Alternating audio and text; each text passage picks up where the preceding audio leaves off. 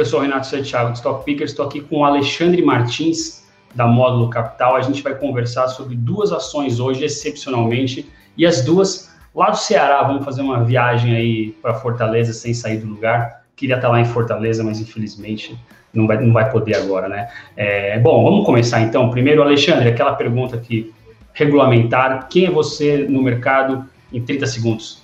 Tá bom. É, eu sou carioca, engenheiro, casado, pai de duas filhas. Trabalho há 20 anos fazendo gestão e análise de fundos de ações no Brasil. Em 2007, eu fundei a Ed Investimentos. E em 2017, a Ed passou por uma fusão com a Módulo Capital. E há quatro anos a gente está junto, é, gerindo o fundo de ações. Tá? Os, os fundadores da Módulo são amigos meus da PUC, a gente se conhece há 20 anos. Então, foi uma, um casamento perfeito. Bom, a gente vê aqui, geralmente a gente faz sobre uma ação só, né? Mas é, você tem dois casos muito interessantes aí para a gente falar. Primeiro, vamos começar pelo Iguatemi, que na verdade não é Iguatemi, né? A Gireissat, que é um caso que a gente já está até um pouco mais acostumado de falar, e depois a gente entra nas particularidades ali da Coelce, que é tá. a concessionária de energia do Ceará. É, queria que você explicasse, então, por que, que você investe em Gereissat. O, o, nosso entendimento é que o mercado é, hoje é, atribui uma probabilidade maior do que a probabilidade que a gente julga ser a real, tá? do e-commerce dominar o mercado brasileiro de shopping centers. Tá? Então, a turma olha muito para os Estados Unidos com uma comparabilidade como seria o Brasil. Né? Mas existem diferenças muito marcantes entre Estados Unidos e Brasil. Por exemplo, Estados Unidos você tem 2 mil metros quadrados de área bruta locável a cada mil habitantes. No Brasil, esse número é 70. Você tem uma diferença de oferta muito relevante, tá? Essa oferta, ela não só é maior, como ela é diferente. Então, nos Estados Unidos, os shoppings têm uma ancoragem muito grande.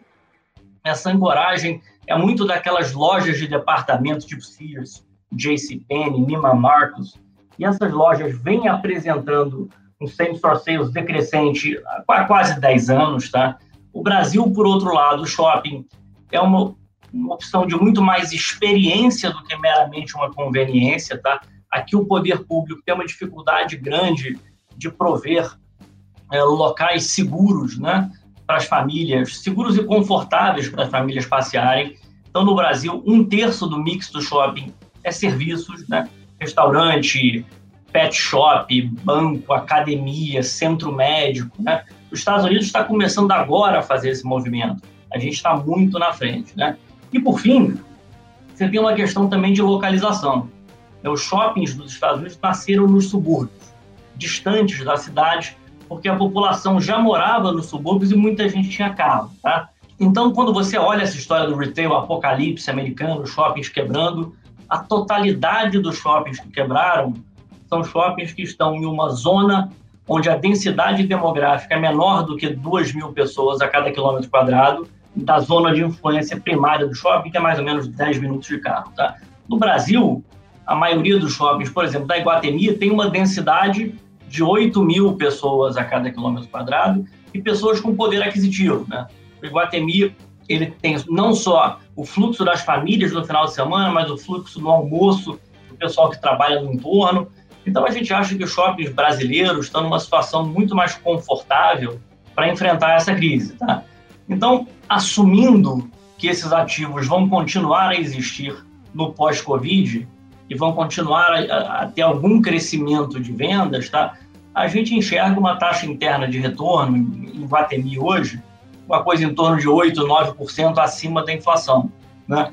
Se você soma isso ao desconto de Gereissat, que nos parece um desconto é, exagerado, na ordem de 30%, você tem um risco-retorno muito favorável. Tá? Desculpa, Alexandre, o desconto que você está falando é em relação a qual métrica? É o preço da ação versus... É o preço, o preço de Gereissat versus o valor que a Gereissat tem no Iguatemi e mercado. A Gereissat hoje tem 12 milhões de caixa líquido, e 51% aproximadamente de Guatemi. Esses são os ativos ali dentro que a gente consegue avaliar. A, a parte de Oi é, e Contex foi vendida em 2015 e 2016, então era uma holding familiar para controlar ali o shopping. Tá? evidente tem uma liquidez menor, Gereissat negocia 6 milhões, 5, 6 milhões por dia, deve ter um desconto. Eu acho 30% exagerado, tá? Então, a gente gosta de Iguatemi e prefere ter pela holding. E aí, por fim, eu não sei se você gostaria de explorar esse assunto, né? Nessa história da transformação digital, o Iguatemi está lançando, ele está lançando, não, já lançou, né? Um marketplace de luxo chamado Iguatemi 365, que a gente acha que tem um potencial relevante, né? Então, o Iguatemi hoje é a principal, uma das principais marcas de luxo no Brasil. Ela já tem ali os clientes de luxo que frequentam shoppings, então o custo de aquisição dos clientes para esse marketplace é um custo relativamente baixo. Ela tem um relacionamento com os lojistas, né? A Tiffany, por exemplo, o único lugar no mundo que ela vende por, é, em, em, marketplaces de terceiro é no Iguatemi 365, mas ele tem ali marcas famosérrimas, tá? A gente estima que ele esteja vendendo hoje algo entre 50 e 100 milhões, já está em 2 mil cidades. É, e é um troço que, se crescer, tem todo o potencial para valer 10% da empresa. Eu acho que tem uma chance positiva de dar certo. Trouxeram agora um executivo ex-Amazon e ex-Google para tocar esse processo, para tocar esse projeto. É, a gente acha que isso tem um valor que está sendo ignorado pelo mercado. Tá, Ô Alexandre, a semana passada veio aqui, o Salomão conversou com o pessoal da Versa, e eles uhum. trouxeram uma história que eles acham que a GM pode fazer uma, causar uma disrupção no mercado de, de, de, veículos, né? E eu confesso que eu tenho um certo ceticismo em relação a isso, de achar que o próprio incumbente ele pode ser o responsável pela disrupção do próprio mercado, né? A GM está atrás aí de eletrificação de carro, está atrás de, de é, carro autônomo, de plataforma. Eu, você falando do Iguatemi, eu fico pensando, mas será que o Iguatemi é o, é o cara certo para tocar um e-commerce, porque é uma, é uma empresa aí que tem décadas fazendo shopping. Será que essa expertise vai vir deles? Será que eles estão afim realmente de fazer isso ou estão fazendo porque são obrigados por causa do e-commerce, né, uma realidade e com a pandemia é uma realidade que está pulando na cara de todo mundo agora? É, você vê isso como um risco? Você vê isso como ou eu que estou sendo não estou dando o benefício da dúvida para o Gereissat? Não, eu, eu acho que está certo. Eu acho que a gente não deve dar muito benefício da dúvida para nada, tá? Acho que o investidor tem que ser cético mesmo, com toda a razão na sua pergunta. A gente acha que das empresas de shopping, ela é uma das mais adequadas para fazer isso, pela proximidade que tem com os clientes e as marcas de luxo, tá? A empresa tem trazido executivos é, de mercado para tocar, tocar um negócio. Não é uma grande disrupção, o marketplace já é um negócio absolutamente tradicional, tá? Você olha Farfetch, por exemplo, como um dos exemplos que a Iguatemi olha. Agora, de fato, você tem um risco de execução. Então, se, se o case fosse, olha, você está pagando Iguatemi a preço cheio é, e você precisa que isso dê certo para ganhar dinheiro, eu acho que é um case diferente. A gente está comprando Iguatemi barato, é, com base numa tese que o Brasil será diferente dos Estados Unidos, e você está levando como um opcional uma opcionalidade essa, esse negócio do Iguatemi 365, tá? Eu acho que é um negócio que tem potencial para ser valioso. O maior risco é isso, é a execução, e a gente vai ter que acompanhar à medida que a execução vá acontecendo. Porque eu fico pensando assim, ó, o cara, o cara que aluga um, um espaço ali para ter um restaurante, ele tá de olho um cliente que foi lá ver uma joia e aí ele vai almoçar, né? Daí eu fico pensando, pô, cara, o Iguatemi, você está vendendo a joia pela internet, por que, que eu vou te pagar esse, esse aluguel tão alto aqui para o cara vir almoçar aqui? Não faz, é, pode até ter uma, um, um, atrito ali, né? Perfeito. A gente, a, tem duas formas que as empresas de shopping estão atuando nesse segmento, tá? Então, tem, tem umas empresas que estão optando, através do Delivery Center, atender o entorno do shopping. Então, olha, você tem uma loja aqui, o cliente que já está acostumado a frequentar sua loja, pedir só de seu alimento, comer no seu restaurante, a gente tem aqui um delivery center para fazer uma entrega num raio relativamente curto, uma entrega rápida no entorno do shopping. É, o Guatemi 365 está fazendo um pouco diferente, tá? Então ele está tentando atingir clientes do Brasil inteiro, né? É, então uma das principais clientes lá do shopping é uma empresária da região norte do país ela vem para São Paulo e gasta uma grana é, relevante no shopping, né? chega a fazer diferença. Essa empresária ela vai passar a comprar pelo Iguatemi 365. Então, você tem pessoas de fora do eixo ali de São Paulo, que são consumidoras dessas marcas de luxo, que vão ter acesso a essas marcas através do Iguatemi 365, se for bem sucedido, tá? Então é uma estratégia diferente. Ele não está buscando o entorno do shopping, ele não está canibalizando a venda do cliente ali do shopping. Ele não está, não vou no shopping agora, vou comprar de casa. Não é isso, tá? São clientes que não vão normalmente no shopping, que estão em outras cidades ou estão mais distantes e vão comprar produtos de luxo nesse marketplace. Esse é o conceito, tá? O conceito a ser testado ainda. Eles vendem, sei lá, 50 milhões de reais é a nossa estimativa, 50, 100. E a reflação, a volta, a retomada, quanto que isso está pesando? Porque a gente tem ouvido muita gente que está tá segurando o shopping, está segurando a ação, porque fala, bom, o mundo vai voltar ao normal e o shopping vai continuar existindo com e-commerce, sem e-commerce, justamente por causa disso que você falou, né? O brasileiro adora um shopping, o brasileiro uhum. precisa de shopping em certa medida, né? E vai. O quanto disso pesa e quanto você vê de upside aí para gerir site nesse sentido? A gente vê um upside relevante, tá? Então, falando no preço da ação da Iguatemi, a gente enxerga essa taxa interna de retorno em, em linha com inflação mais 8 e inflação mais 9. Isso é bastante superior ao que a gente julga ser o custo de capital para a empresa. É, então, você tem um upside relevante, tá?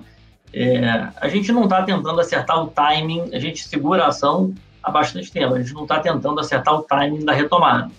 Mas a nossa melhor estimativa aqui é uma vez que as vacinas estejam aplicadas, pelo menos na população mais idosa, você vai começar a observar é, uma redução da ocupação de hospitais, salvo na hipótese dessa variante P1 começar a mandar muito jovem para o hospital. Tá? Mas o cenário mais provável, se começar a ver os hospitais mais vazios, as medidas de restrição caindo, e as pessoas doidas para voltar a ter sua vida normal, frequentar o shopping. Então, é, a gente acha que vai acontecer ao longo desse ano, tá? Um mês exatamente é impossível precisar. Vai esvaziar o hospital e encher o shopping, né? Tomara, né? Agora não eu queria mais ver o hospital morto, né? tristeza. Ninguém aguenta mais, realmente. Eu queria que você explicasse só um, uma última coisa para a gente entrar no caso da Coelce, que é bem interessante também. Essa uhum. questão do desconto de Gereissat versus Iguatemi. Porque Iguatemi, o Iguatemi tem ações também, né? É, mas a Gereissat também. Como, como, é que funciona essa dinâmica e por quê? A, a conta de desconto para a gente, Gereissat antigamente era uma empresa que tinha vários ativos, tá? Em 2015 e 2016 ela se desfez desses ativos e hoje ela tem basicamente a participação no Iguatemi. Então é uma conta muito simples, ela é uma holding pura, que tem hoje 12 milhões de caixa líquido e tem aproximadamente 51% do Iguatemi. Né? Quando você faz uma soma do valor das partes, mesmo deduzindo as despesas administrativas da companhia, né, que seria um valor presente dessas despesas, você encontra um desconto de 30%. Parte desse desconto é justificado por uma liquidez menor.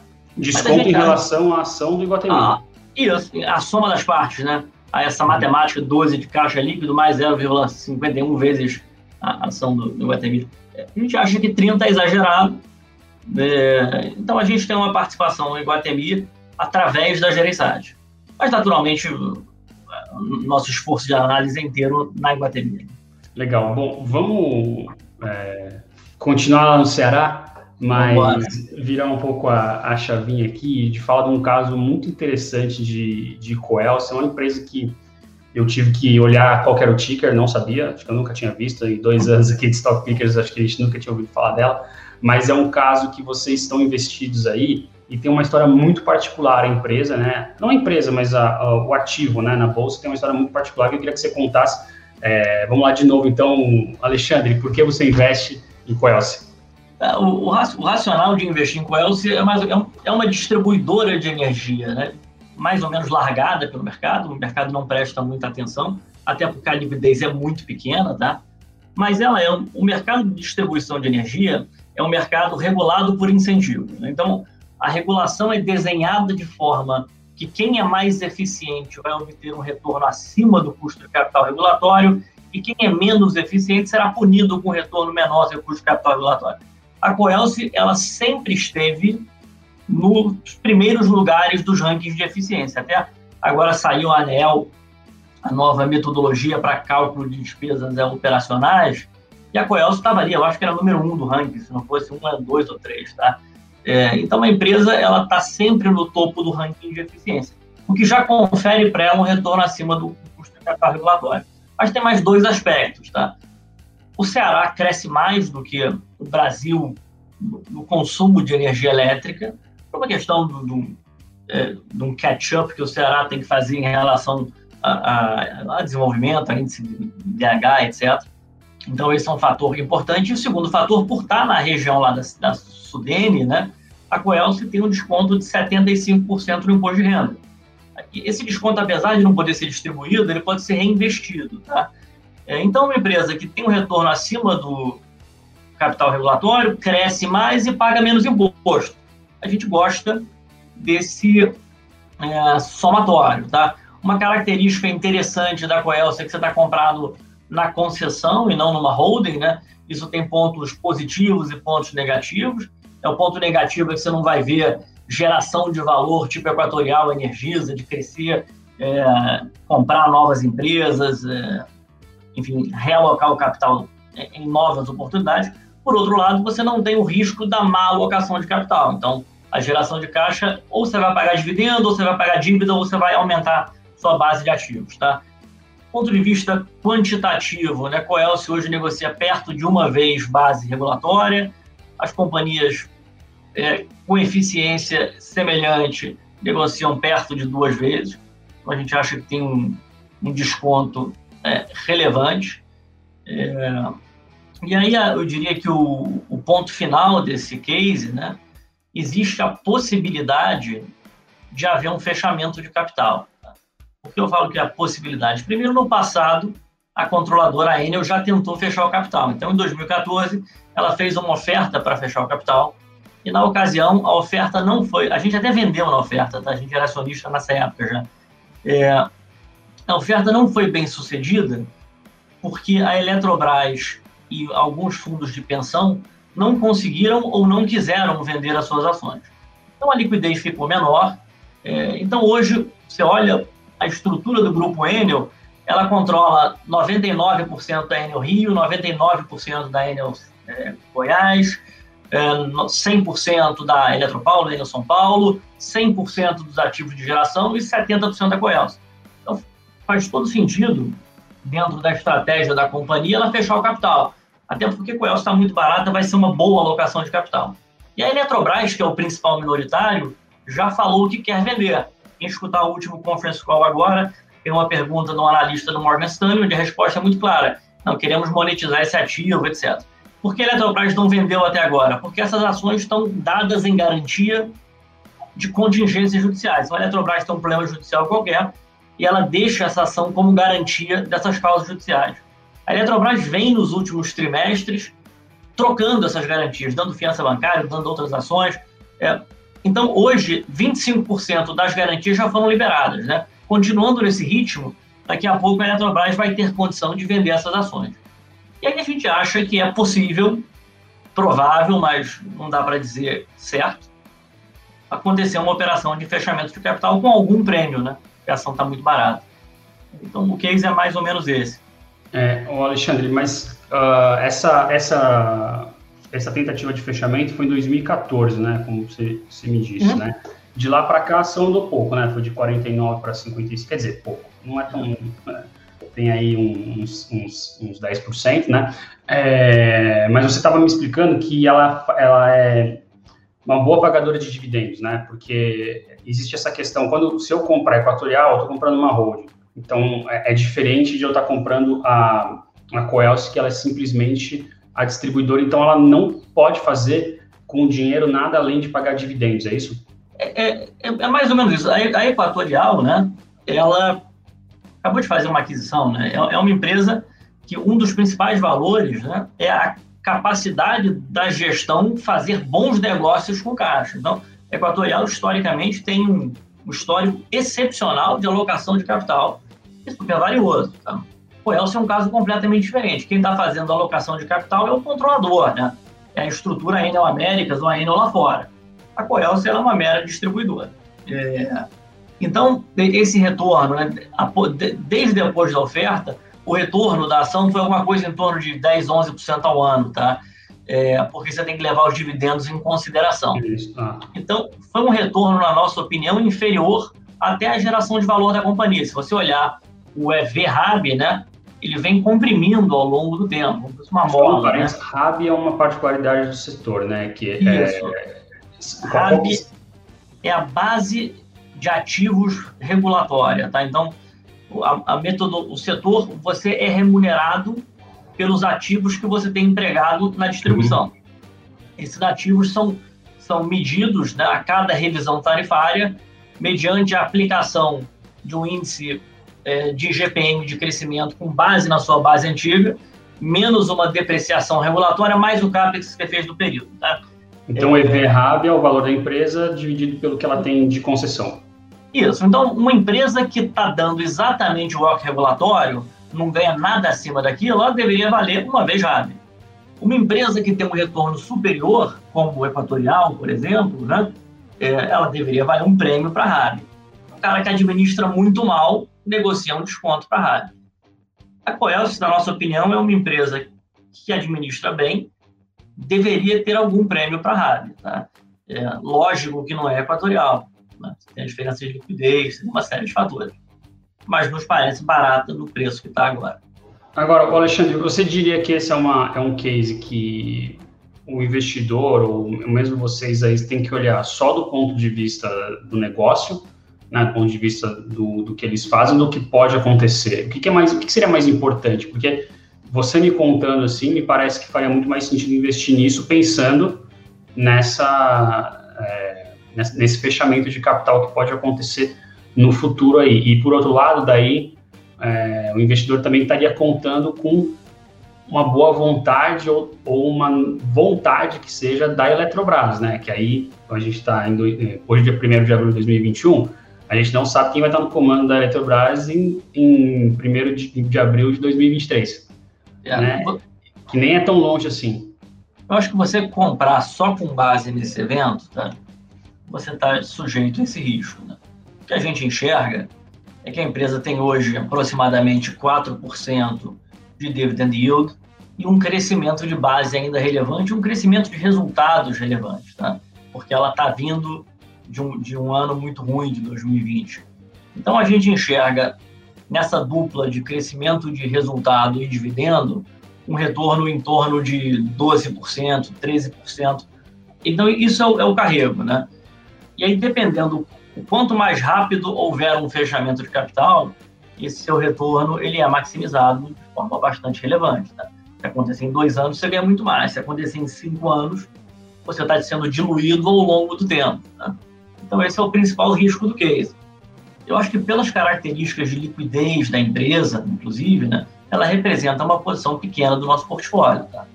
É, então, não é, não é tá longe de ser a maior posição nossa, mas é um case interessante. Né? Aqui estou olhando no Infomoney, ela no volume de negociação 800 mil reais. É baixo, né? É baixo. Nos últimos, é, eu, eu, puxei aqui no Bloomberg os últimos é, meses, tá? Está dando alguma coisa mais perto de um milhão e meio. É, tá. mas, mas é isso aí, é, é, um volume de negociação baixo.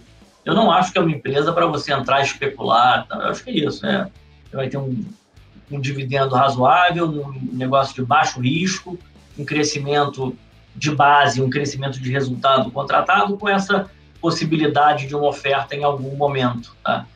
É, acho que essa característica. Então, eu acho que dá para compor o portfólio dentro de uma categoria que a gente chama de evento no nosso portfólio. Eu acho que essa é uma das empresas que está nessa categoria de evento.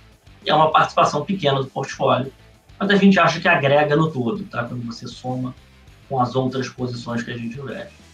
Ô Alexandre, uma, uma pergunta aqui que o, o, Salomão não se aguenta, daí ele fica aparecendo aqui. É, é, é impressionante. Mas assim, ele fez uma pergunta legal aqui, que se o, se o se fosse fechar o capital hoje, qual que você julga que deveria ser o preço da ação? Tá. É, bom, pergunta difícil. No nosso é, preço justo, você tem quase 40% é, de ganho, tá? Então, acho que um, um prêmio deveria ser é, alguma coisa nessa ordem no dia de hoje, tá? Naturalmente, é, isso muda com o tempo e não quero dizer que a gente seria vendedor nesse tipo, nesse prêmio, mas olhando a informação que a gente tem hoje nas mãos, a empresa deveria negociar pelo menos 40% acima do que ela está negociando. Giovanni está aqui no YouTube também, fazendo umas, umas perguntas. É, eu não sei se isso influencia, mas o, o, Ceará tem muito potencial de, de, distribuição de energia solar e eólica. É, isso impacta a Coelce de alguma maneira, o bem ou o mal? Então, na, o, modelo, o, modelo, regulatório ele é desenhado da forma que as distribuidoras recebem uma tarifa fio. Tá? Então, se os grandes consumidores estão comprando energia é, de outras fontes né, no Mercado Livre, a distribuidora ainda é remunerada pela energia que passa ali. O que muda é que ela não compra mais essa energia, ela não tem mais o custo associado à compra de energia, mas ela tem a tarifa fio para o transporte dessa, para a distribuição dessa energia pela rede de distribuição da companhia. Então, é, não tem um impacto relevante na linha de resultado. Tá? essas empresas elas têm um, têm um ágio sobre a energia, elas, elas compram energia e vendem mais caro, ou elas simplesmente, simplesmente cobram o mesmo valor e cobram só pelo uso do fio? Do, é, não, o, modelo, o modelo regulatório é o seguinte, tá? você tem uma separação de parcela A e parcela B. Então, a parcela B são, a parcela A são todos os custos não gerenciáveis, tá? Então, parte de impostos, custo de energia comprada, custo de transmissão esses custos são todos repassados é, para o consumidor sem nenhum benefício para a empresa. Tá? É, e a empresa ela ganha ali a parcela B, que é um WOC regulatório aplicado sobre é, o, o, a base de ativos, mais todas as despesas de distribuição, despesas operacionais, chamado de PMSO, né? pessoal, manutenção, serviço e operação. Então, ah, não, não faz diferença. Não, não, não tem ágio aí. Beleza, então não muda nada. Bom, é... e, e, no caso daquela pessoa que compra menos energia por causa da, ela está com o painel solar na casa dela, por exemplo. Nesse caso também, tô fazendo as perguntas aqui do Giovanni, acho que o Giovanni é um cara que deve é. trabalhar com isso, viu? Ou ele, não sei se ele trabalha na Coelce mesmo, ou se ele é analista aí da módulo. Imaginando que você vai ter um cenário onde a geração distribuída, a geração do painel solar ali vai virar um ponto muito relevante, que vai acontecer na revisão tarifária tá, é que você vai ter um mercado menor, porque as pessoas estão consumindo a sua própria energia ali. Esse mercado menor, quando você fizer a conta da tarifa por megawatt, você vai dividir aquele mesmo, aquela mesma parcela B um volume menor de tarifa. Então, você vai ter um aumento tarifário é, para compensar o fato daquele mercado estar tá usando menos energia. Tá? É, no, no, final das contas, a, o modelo regulatório é feito de forma que a empresa ela é remunerada pelos ativos que ela está botando ali, pelo serviço que ela está prestando. Então, ao, ao, mesmo tempo, se o mercado crescer muito, na revisão tarifária seguinte, a empresa vai ter uma tarifa para baixo. Né? Se o mercado crescer muito, eu digo sem crescer ativos, se meramente o consumo per capita crescer muito. E aí você tem, do outro lado, o, o efeito. Então, é, isso não é uma grande preocupação, apesar de ser um assunto interessantíssimo. Tá? Bom, pessoal, queria agradecer o Alexandre por estar aqui. Alexandre, muito obrigado. Você mandar um recado final aí? Não, obrigado, obrigado por todos que ouviram. Prazer falar com vocês. Eu sou fã do programa e estou super feliz de ter participado aqui. Muito obrigado, gostando também. Casos interessantíssimos aqui que a gente conversou hoje. Então, pessoal, um abraço a todos, valeu, tchau.